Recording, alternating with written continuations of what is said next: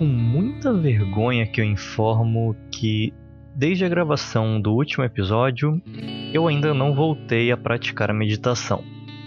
O que eu tenho para compartilhar hoje é que, naquela ocasião, eu aproveitei o estado pós-meditativo para emendar uma outra técnica citada em The Midnight Gospel, o Mindful Writing no meu caso, foi basicamente anotar um fluxo de pensamentos sem julgamento enquanto ele acontecia. E como eu comentei no programa da semana passada, os meta-pensamentos sobre meditação estavam bem presentes na minha mente naquele dia, então o texto reflete bem isso. Bom, eu vou deixar vocês agora com esse amontoado de palavras. A meditação ocorre no espaço. Aliás, é o espaço, o vácuo. E como cientistas, não podemos medir essa ausência. Como não podemos ver um buraco negro, mas podemos inferir sua presença pela influência ao redor, pelas variações, pelas falhas. Eu não posso descrever o que é meditar, mas posso descrever minhas falhas, essas que justamente foram a quebra do meu mindfulness, mas que aqui nesse texto são um ponto central e, portanto, bem-vindas. Pensar em como descrever a meditação tem sido minha maior evidência de quando ainda não medito, mas que acontece no intervalo de algo que não poderei descrever em palavras. É que eu estava muito ocupado respirando. Buscar um objetivo para o mindfulness não parece necessariamente errado, um pecado. Afinal, é focar-se em algo único, como aqui nesse texto. Mas fica a reflexão de não deixar um milhão de outros objetivos atrapalharem meu momento de treinamento. Mindfulness meditativo, que reforça os músculos de minha presença mental, para que eles funcionem melhor na próxima vez que eu precisar focar em outra coisa que não seja respiração. Let it go. Let it go.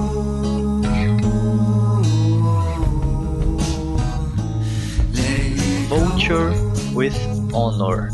Sexto episódio de The Midnight Gospel. Vulture. Que é Vulture? Vulture é o aquele bicho que come carniça sem ser urubu. Ah. Corvo. Aliás, abutre. Abutre. Com honra. O que, que você acha desse título? Talvez agora pensando melhor, talvez seja. O Clancy seja um abutre com honra. Porque é mostrado no episódio que tem abutre sem honra. Como assim?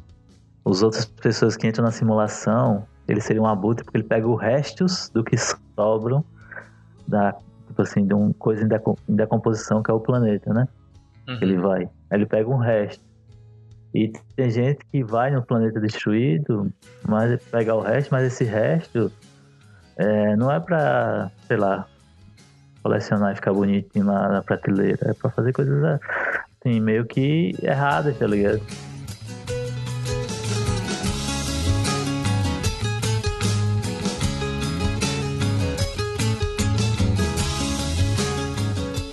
De certa forma, o Clancy coleciona mais as histórias dos mundos do que realmente os itens, né? Exato. Eu tava pensando no seguinte, de que o, o Clancy, ele, tipo assim, se orgulha de ser algo que não era para se orgulhar, porque nesse episódio a gente percebe que ele tá achando que ele tá iluminado, ele, ele se coloca numa posição e ele se orgulha muito dela, quando na verdade ele tá claramente se enganando. Pois é. Então ele tá meio que se orgulhando de algo que ele não deveria.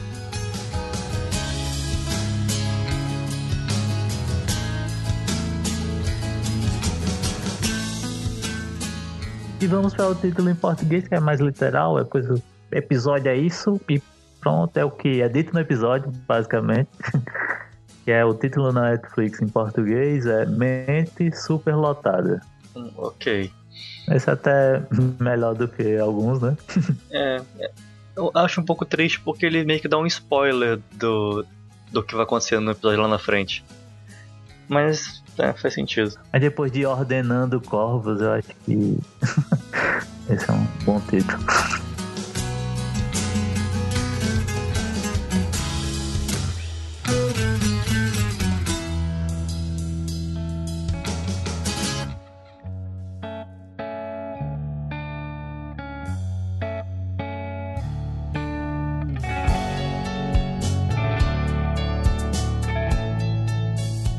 Você lê pra gente a sinopse do episódio da Netflix? O simulador apresenta um erro operacional e o Clancy é obrigado a enfrentar alguns problemas do mundo real. Depois ele conhece o mestre de meditação com David Nisten.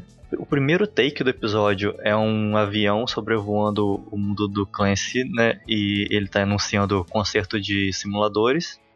E a gente vê que o Clancy está do lado de fora promovendo um, uma corrida de lesmas.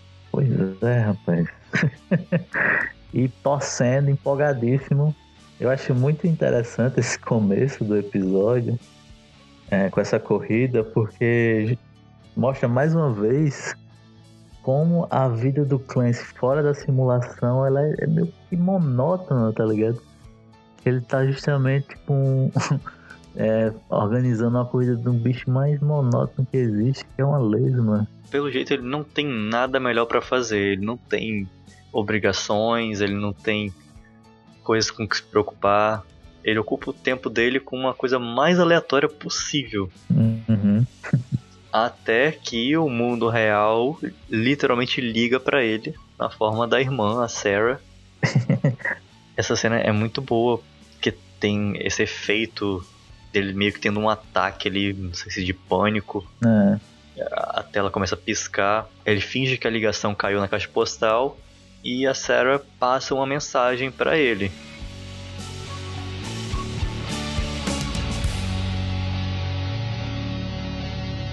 Ela fala que ele se mudou lá para aquele lugar, né? Que é a faixa. É a faixa cromática. Aí ela fala que ele foi para lá não precisa, ele tá ligando não é pra ele pagar ela sobre o dinheiro que ele usou, tá ligado? Pra isso, que é pra comprar o simulador e ir pra lá. É só pra saber como ele tá e tal.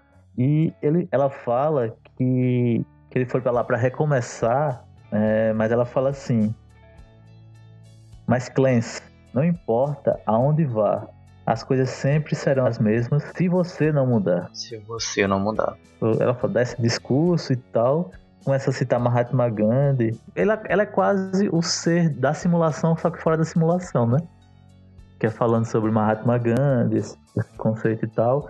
E ele começa a ter como se fosse uma crise de ansiedade e ataque de pânico, tá ligado? E assim, é muito claro como o Clancy percebe que ela tá certa e aí é a hora que ele simplesmente desliga o telefone e fala que não viu nada daquilo. Aí eu fiquei pensando justamente nisso, que talvez seja por isso, por esse sentimento talvez de querer ser igual à irmã, ou querer, não sei, talvez uma inveja, algum sentido disso, de se sentir é, em segundo lugar, em algum, no ponto da vida dele por causa da irmã, ele meio que procura é, se tornar essa figura da irmã dele através, mesmo é, meio que assim, com raiva de tudo que ela falou, procura, ele, ele procura isso nas simulações, né? Ele tenta se tornar é, esse ser mais iluminado. Isso até vai remontar é, é, pro mais na frente no episódio, né? Ou talvez também, às vezes ela nem é tão assim conectada com espiritualidade, mas pode ser que ela use a frase do Gandhi para poder se conectar com ele, sabendo que é algo que ele aprecia. O que Nessa interpretação seria mais curioso ele estar tá desligando justamente nessa frase porque ele, está pensando ela está usando exatamente a arma que eu uso para fugir da realidade. É, pois é. Ela está me tentando me trazer para a realidade com algo que que eu não conseguiria é, negar, porque se eu estivesse negando isso, eu estou negando toda a minha identidade. Uhum.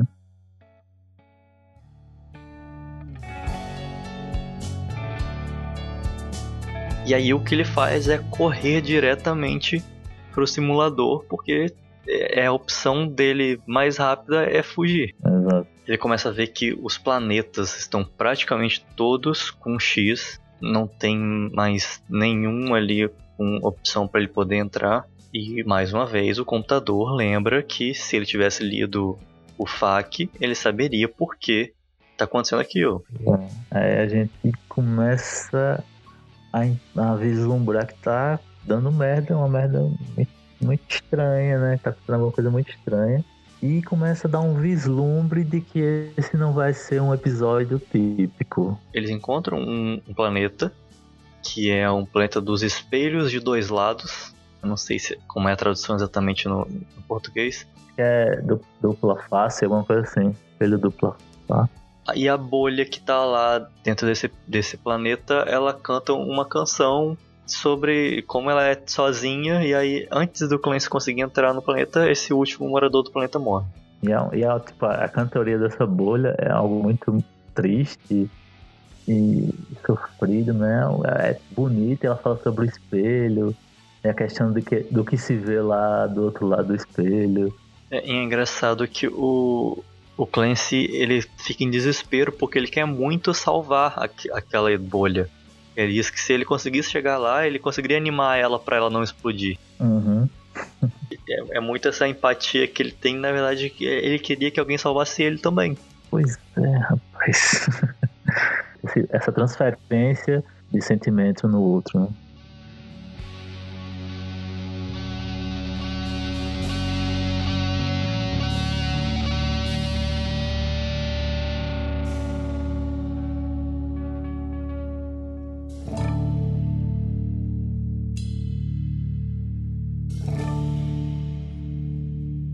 Daí o computador finalmente convence ele a ler o FAQ, ele vai pro computador. Puto! Ele tá puto! Se, se pausar o, o episódio, dá pra ler o que tá, tá escrito no FAQ, explica tudo que depois vai ser dito no episódio sobre como fazer a manutenção tudo mais. Mas ao mesmo tempo, por causa da, da corrupção do computador já ter atingido um ponto extremo, algumas perguntas do FAQ já estão sem sentido. De tipo, aquelas coisas que ele fala sobre poder olhar os próprios olhos, É que a gente não olha os próprios olhos. Só que aí o Clancy rapidamente se distrai e vê uma propaganda da, Torta. da Torta Messias. Fica tipo assim, é, hoje eu vou dormir, 3 horas da manhã. Como é que faz pra poder é, pintar a óleo em madeira, tá ligado? Comercial, né? Que essa torta faz como se fosse realmente ser uma torta Messias, uma torta salvadora, né? Uma torta que literalmente se vende como Messias Salvadora. A culpa é realmente da propaganda ou é da pessoa que acreditou? Olha aí, ó. Falou publicitário.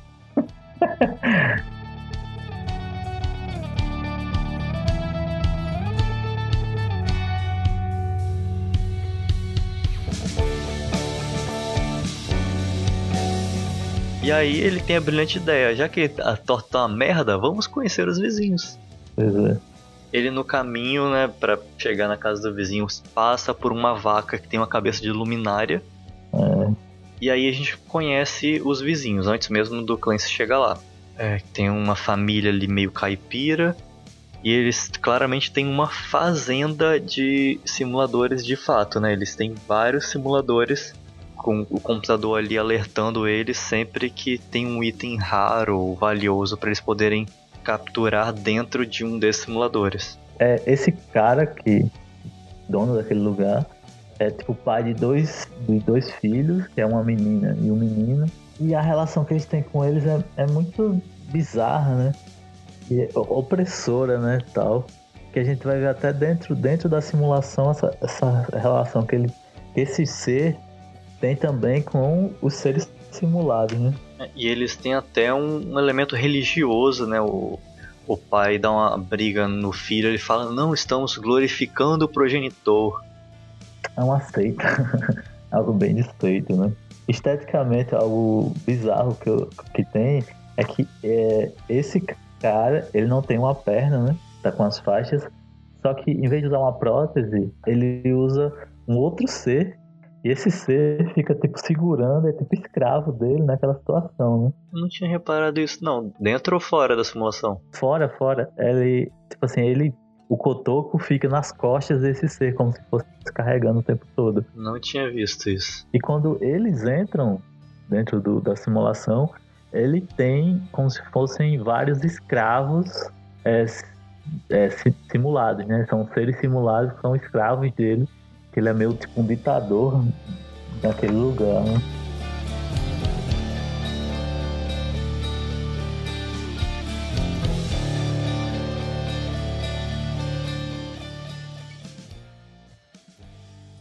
É tudo muito organizado quando ele entra. Ele não vai aleatoriamente para um planeta novo e começa tudo do zero com um avatar novo. E, e nisso a gente começa a perceber, também que não é aleatório, e as, meio que as simulações têm um objetivo. Além, não é só a aleatoriedade de conversar que o Clancy usa, né? A gente começa a ver relações é, totalmente diferentes que o Clancy faz o simulador e que esse cara faz o simulador. Esse cara tipo, é um colecionador, mas ele, é, ele também é um saqueador daqueles planetas, né? Ou seja, ele está procurando itens raros para contrabandear e vender. A gente entra num argumento filosófico até de o que ele está fazendo é, é meio que errado porque aquelas pessoas dentro da simulação são vidas ou a simulação é, não é não tem o mesmo valor de vida que tem da gente aqui fora. Será que a simulação é uma simulação realmente digital, já que, já que é operada por um computador? Ou é uma simulação meio que um acesso a outros mundos no multiverso? O que é exatamente a simulação a gente não tem claro nem nesse episódio. É, exato. Porque esse episódio ele meio que ele dá entrada nessas, nessas questões. E é umas questões que eu, eu antes de assistir esse episódio, eu começava, eu, tinha, eu me questionava bastante sobre porque justamente como ele consegue trazer, né, de fora da simulação os objetos, eu fiquei pensando se eles, então, se eles são simulados, como é que ele consegue trazer? Né? Então não deveria conseguir. É, e, e, tem essa questão até dos itens, né? De tipo, é, o, o, o, universo simulado dentro de cada máquina pode gerar. É igual um jogo procedural. Ele tem uma chance em X% de gerar um item raro como é o chifre de unicórnio. É. Mas enfim, isso aí é, são perguntas para uma próxima temporada. Exato, são divagações que talvez tenham resposta, talvez não, né?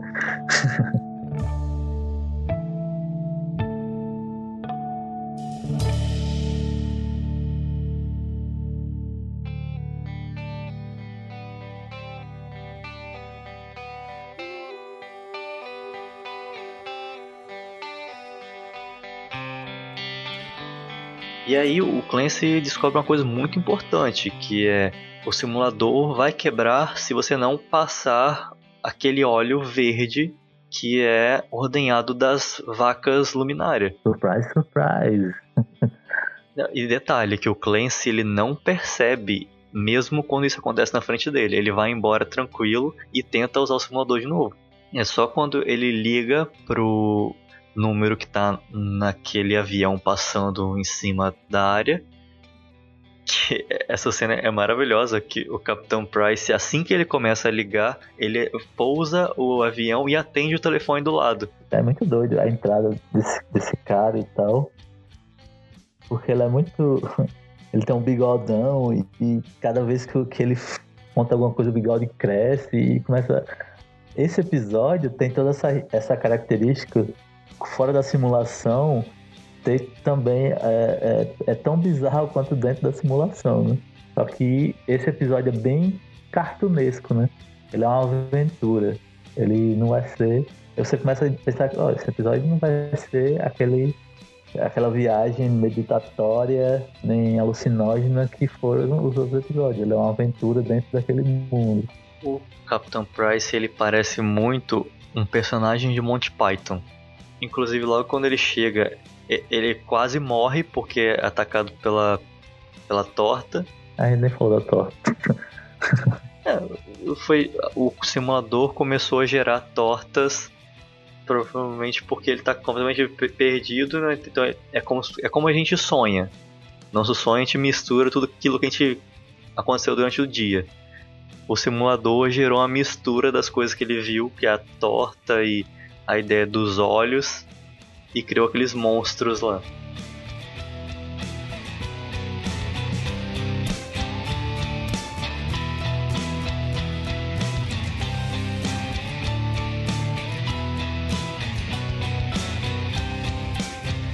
Eu acho interessante que o Capitão Bryce chega e é, ele tem noção, né? Que ele conserta justamente os simuladores e tal. E ele começa a dizer, ah, tá. Ele começa a, a falar com uma conversa meio maliciosa pro Clancy sobre justamente esse, esse serviço ilegal que as pessoas fazem dentro do simulador. É, talvez seja só o do Clancy que é proibido, que é o modelo Velma 960. Eu acho que não, por causa do último episódio. eu, eu, eu te, porque ele fala assim, eu tenho um segredo, eu, você, eu também sei o segredo, você sabe o meu, não sei o que, como se fosse uma parada bem embaixo dos panos, tá ligado? Uma das coisas que o Capitão Bryce fala, que ele também já fez de errado como Clancy, que era contrabandear vidas. Uhum. Então talvez esse também seja o crime que o vizinho dele tá cometendo. Talvez ele tá vendo. Ele tá tirando coisas da simulação que ele não deveria, que são vidas. Mas justamente a gente percebe que o Clancy fica com cara de hã? O que, é que você tá dizendo, cara? Tipo, ele não tá entendendo nada. Ou seja, o Clancy, ele é muito ingênuo, inocente entender tudo aquilo. É, o que não faz ele ser menos é. culpado. É. Mas ele tá de forma, assim, bem uh, alheia a esse mundo justamente o mundo real, que é o mundo excluso de fora da simulação, né? O mercado negro daquilo tudo.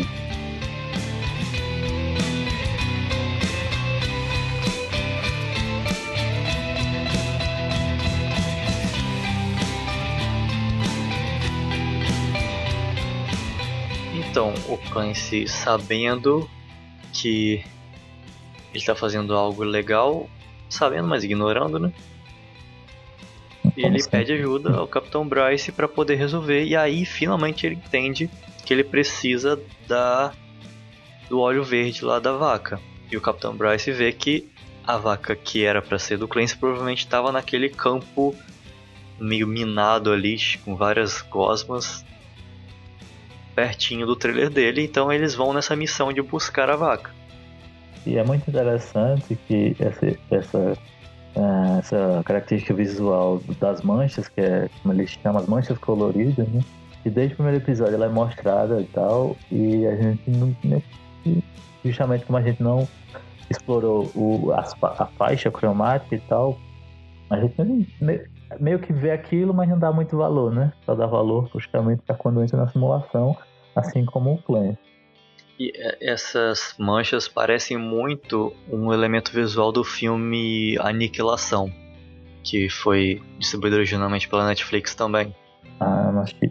Por acaso é o nome do episódio passado, Annihilation of Joy. Hum... Não sei se tem alguma relação. Agora certo.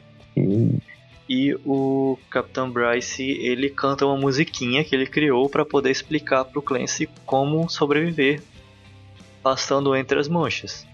Assim, que é basicamente é não toque em nenhuma mancha, porque nenhuma tem coisa é, boa. Aí essas manchas, pela cor, elas têm. É, elas, cada um tem um efeito diferente nos objetos que caem nela, né? Através da, da, da, caracterizado através das cores delas.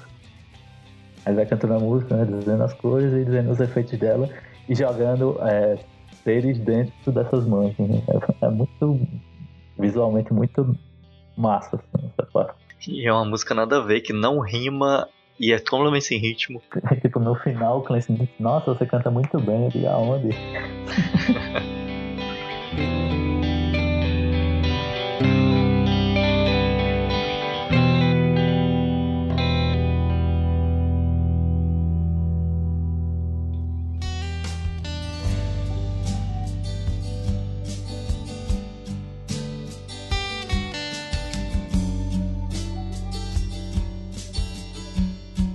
E aí o Clancy pergunta, e, e, o que acontece quando é uma mancha por amarelo xixi que tá aparecendo bem atrás de você? Aí ele, aí ele diz, é, isso não existe, não tem essa mancha. Não tem na música. É, não, não tá nas minhas regras, né? E aí a gente vê que essa mancha faz a pessoa ficar queimando eternamente. É justamente remontando a essa ilusão de controle, né? Que a gente acha sempre que tem, né? Porque a gente é, a, a, sempre seguiu a vida é, é, é com, com, procedimentos, acordar e tal, tal, tal, e você acha que justamente por isso, por você ser certinho, ir pro trabalho, ir para uma escola, ir para fazer alguma coisa, você pega uma rotina e você tem controle da sua vida, né? Essa vontade natural que a gente tem de não ser provado errado, não parecer incoerente. Então, mesmo quando o nosso discurso está completamente diferente do que a realidade à nossa frente, a gente continua acreditando no discurso. E ele, quando fala isso, não, isso, aí quando ele é justamente confrontado com algo novo, ele diz, não, isso não existe. Esse algo novo consome ele, mas mesmo assim, mesmo tendo consumido nisso, você ainda não sai da rotina. Que ele querer ajudar o Clancy faz parte da rotina dele de querer consertar o, o, simulador, né? E aí a gente percebe essa característica do, do Capitão Bryce meio otimista de mesmo ele estando ali perdido as esperanças porque ele morreu e ele vai viver uma eternidade ali de, de simplesmente continuar existindo em chamas, mas ele ainda tá tentando ajudar o Clancy. Exato. ele fala, olha, você precisa salvar a vaca, vá lá. O destino te chama. É tipo um, um, um que, manda, que ela aparece com a quest.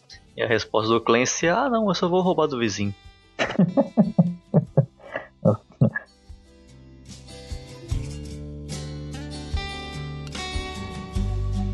Passando rapidamente, o Clancy vai na casa do vizinho, rouba alguns potes de óleo que a gente nem sabe qual é o valor daquele óleo, se ele é raro, se é difícil de, de pegar, mas ele pega uns 5, 6 potes e quebra todos.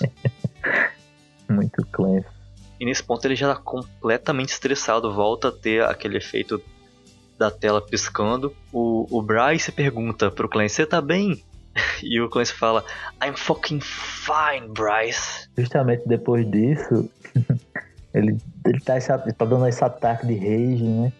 Putaço e tal. Aí justamente o cara só quer perguntando se ele tá bem. E ele que tá mal, né? O Bryce que tá puta. Ele não perde. Tá, pra ele tá tudo ok.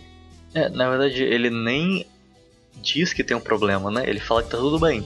Quando claramente não tá.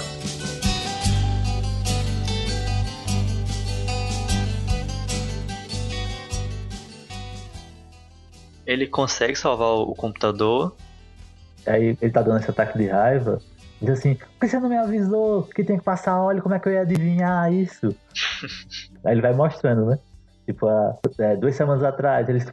É, foi há muito tempo. tal, tal hora, tal hora. Aí quando chega, tipo assim, há dois minutos atrás, eles. Foi muito tarde.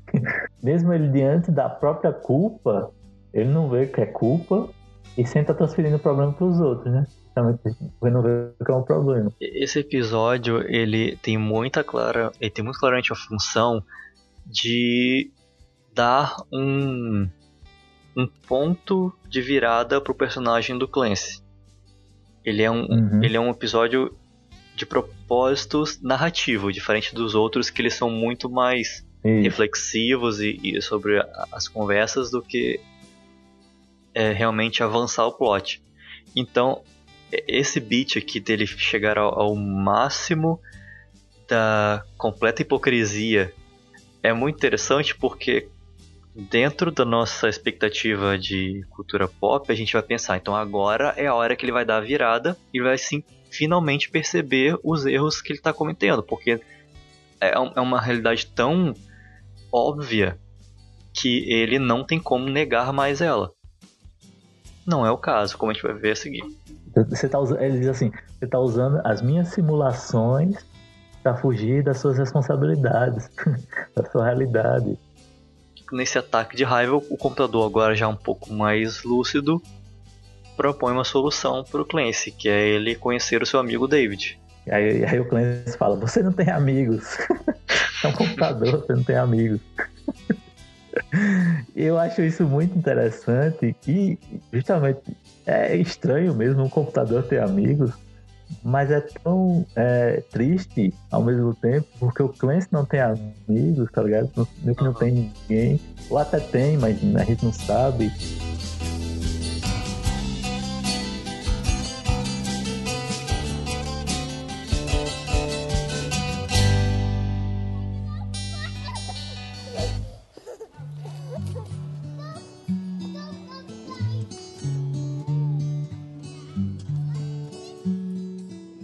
Porra, tem coisa pra caralho. Agora que ele entra no, agora que entra no episódio, jogar convencional.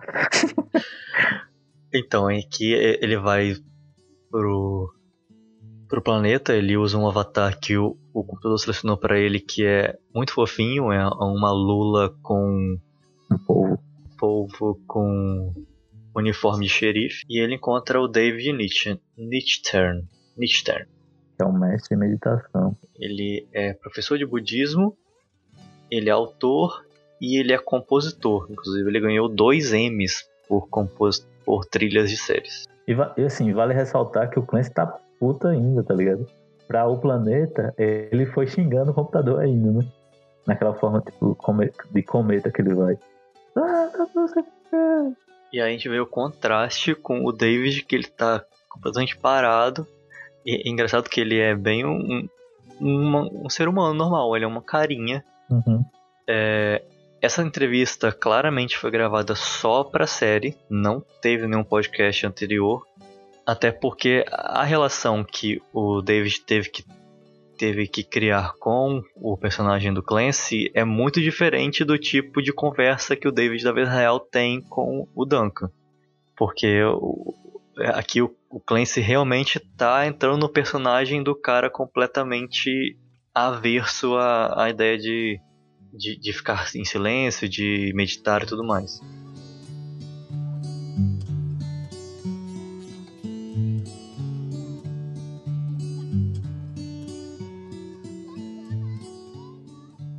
Então a gente começa a falar o que que o David passa pro Duncan nesse pro Clancy nesse episódio. Ele já começa. Aí tá. tá você tá igual o David, trocando o nome do Clancy pelo Duncan, tá ligado? é tão engraçado essa porra. O Clancy tá, tá puto com o que você falou e ele começa a, a ofender o David de uma forma que não faz nenhum sentido. Ele fala: Você tá vendo como é que você é cheio de raiva? o David não falou nada. É justamente essa questão da transferência de, de sentimento, né? e aí o David só pergunta, já terminou? já terminou, Jéssica? Então, eles começam essa conversa e o David ele é bem didático em passar três princípios que eles poderiam testar ali na hora para que o Clancy pudesse experimentar a meditação. O que dá a entender, inclusive, que o Clancy, assim como eu, tá todo esse tempo falando sobre meditação, mas nunca experimentou. Seria você, mas não importa. e aí os princípios são, primeiro, o silêncio, que é dar espaço para ouvir, é, o ficar parado, que é dar espaço para sentir, e a espacialidade, que é simplesmente dar espaço. E primeiro ele fica pensando em várias coisas, pensa até na irmã, ele diz, ah, minha irmã não é tão ruim assim, não sei o quê. Meio que tá começando, né? A, meio que você vê que ele tá. Assim, é, a meditação não vai resolver de uma hora pra outra, mas tem um, um startzinho ali dele a raiva indo um pouco embora, né? Isso que você lembrou é interessante. É, isso é bem a ilustração da experiência do que é o meditar. Aliás, a experiência do que é o tentar e falhar na hora de meditar. O que é normal, é natural. Exato. A primeira vez tipo, é muito difícil. Na primeira, segunda, na terceira vez, tá ligado? Você, ah, vou meditar agora e já consegui meditar e pronto, tá ligado?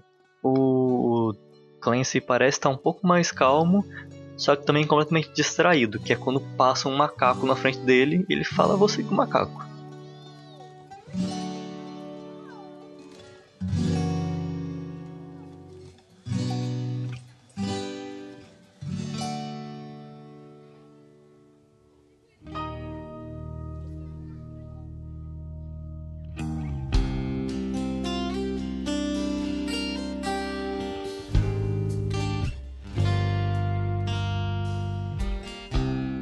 Acaba que o macaco é a porta de entrada para ele finalmente fazer silêncio. Pois é, que ele vai correndo atrás de um macaco, cai e bola todo e tal. Aí o macaco vem, aí tá falando macaco, não falando macaco, falando, e o macaco vem e tapa a boca dele, né? Um pouco ideia dessa, da meditação de você não tá tentando é, é, silenciar o macaco que te distrai. Você só aceita que ele tá ali e segue a vida. É quando isso acontece do macaco silenciar ele, é, ele começa a enxergar né, o mundo à volta dele e as coisas acontecendo. E a simplicidade da, da vida, né, com o bicho comendo. Aquele ambiente que ele tava que parecia um lixão, quando ele olha, na verdade, ele tá num lugar meio que natural, com coisas como uma mosca usando plug. Nossa, isso aí é. isso aí é demais. É interessante essa questão do macaco, porque tem, essa relação com o macaco, volta e meia, aparece nos episódios, tá ligado? Você entender o macaco na vida do Clancy. Qual relação que, ele tá, que eles estão tentando mostrar pra gente. Em uma dos podcasts que eu ouvi hoje, com o David, pro podcast do Duncan, eles falam sobre o macaco so, como essa metáfora de distração. Ah, é um podcast que eles estão falando sobre é, os desafios de meditação. Inclusive, é um outro episódio bem didático em relação a como meditar. Depois, na segunda parte dessa conversa, eu posso entrar em mais detalhes do, das dicas que o David passa. Mas pode ser que tenham pegado daí sim a ideia do, do macaco. Assim como a própria ideia do plug anal veio da conversa que eles tiveram, talvez roteirizada nesse episódio.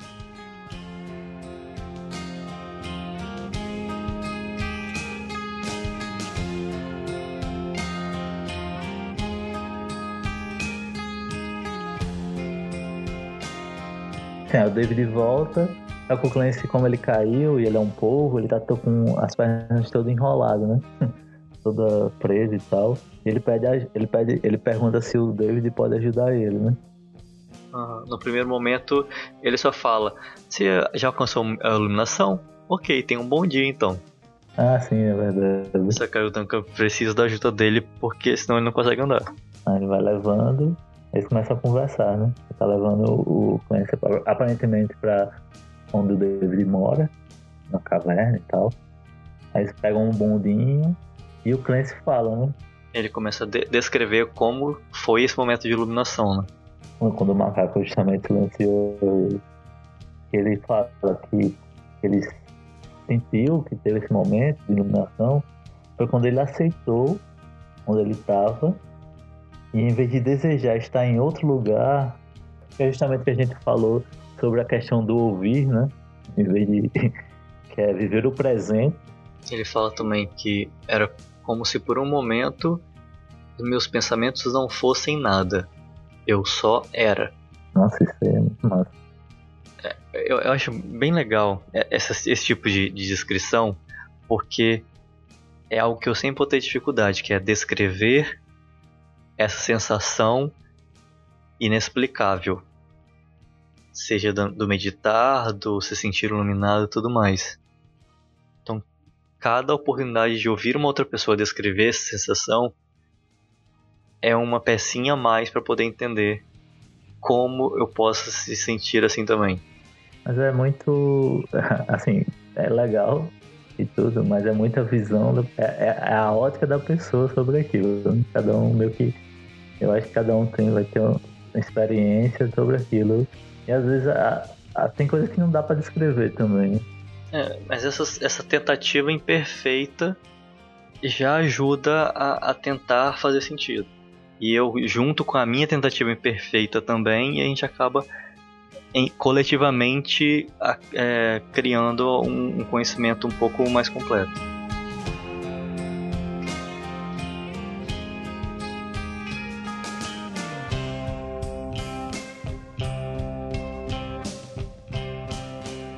Ele ajuda bastante justamente a concretizar isso que o Clancy acabou de dizer que ele sentiu. Ele fala antes o seguinte: que se você fica preso na sua própria história, você não tem espaço para muito mais. Essa questão da história, é, ela é bem gostosa de digerir.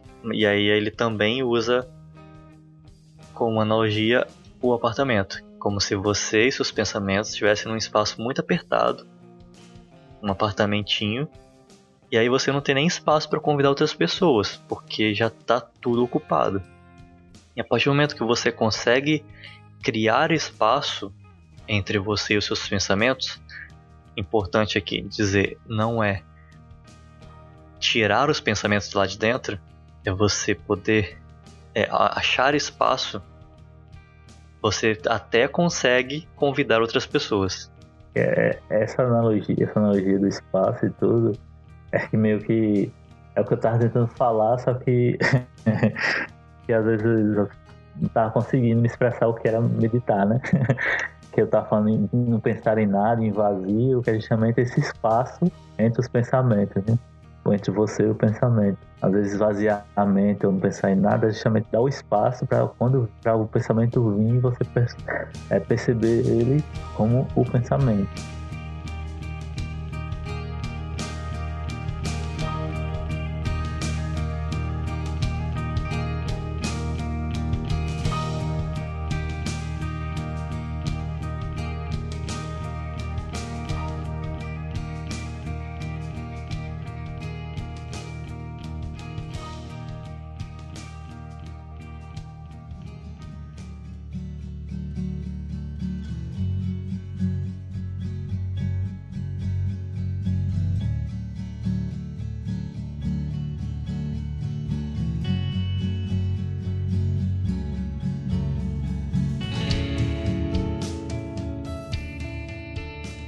Ele fala inclusive sobre o perigo de você ser um acumulador na mente. Que você, toda vez que um, que um sentimento ou um pensamento vem, você se apega a ele, você não deixa ele se libertar. É muito interessante essa questão do espaço, né? E essa questão do, do espaço, assim, se você não tiver espaço nos, nos seus pensamentos e a coisa não tem espaço na sua casa, para deixar as pessoas entrarem, aí tipo assim, você não tem espaço na sua cabeça para deixar as pessoas entrarem, esse conceito, é esse conceito de é, se você não tem espaço nem para você e seus pensamentos, como é que você vai ter espaço para outro, tá ligado? Como é que você vai deixar outro uhum. entrar na sua vida? Esse conceito, se você não tem, você não, é, não tem a, a, o amor dentro de você, não, não tem esse amor por você mesmo, como é que você vai entender o que é amor e deixar o amor do outro entrar na sua vida também, tá ligado? Eu acho interessante contemplar também esse conceito do espaço entre nós e os estímulos que estão fora de nós também. Tipo, uma briga está acontecendo na nossa vida, um, um relacionamento, ou muitos relacionamentos, tudo isso também vira um acúmulo na sua mente se você não deixar de vez em quando um espaço de respiro entre você e, e tudo isso que está acontecendo. Que é justamente o que causa tanto uh, desgastamento mental e, e, tantos males psicológicos em dia de a gente viver essa vida sempre abarrotada de coisa. É.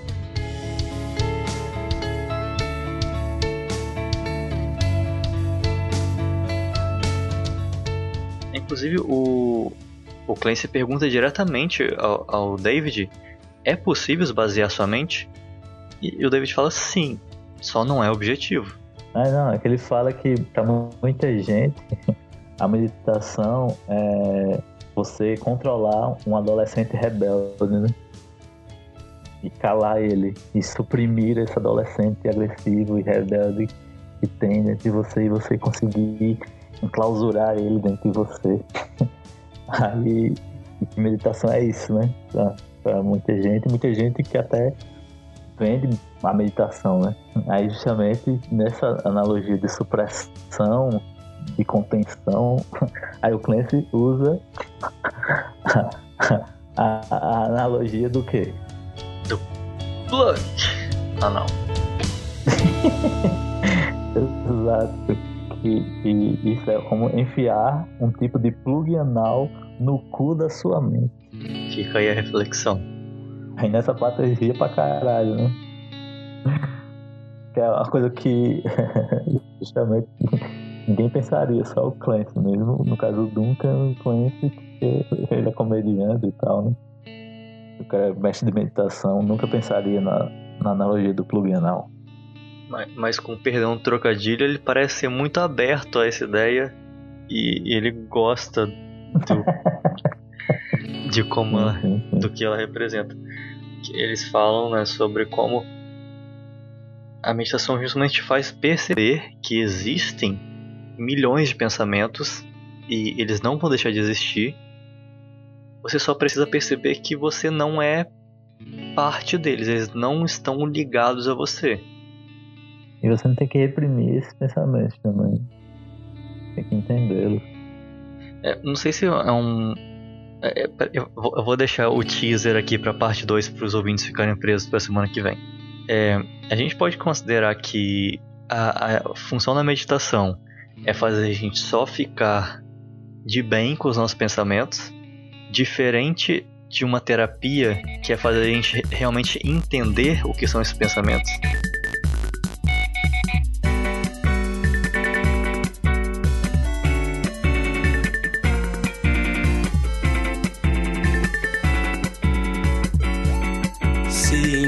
The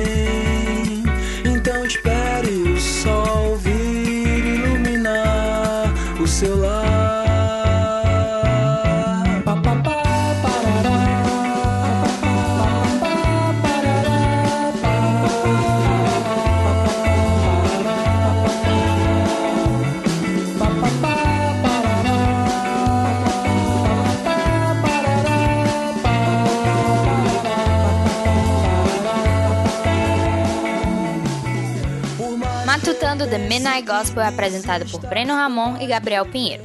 Produzido e editado por Gabriel Pinheiro. Músicas da trilha sonora distribuídas por Creative Commons. Música instrumental por Andy G. Cohen. Música dos créditos por Mombojó.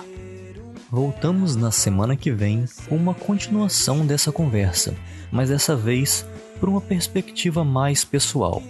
Até lá, siga nossas redes sociais no Twitter e no Instagram como arroba Matutando Pod.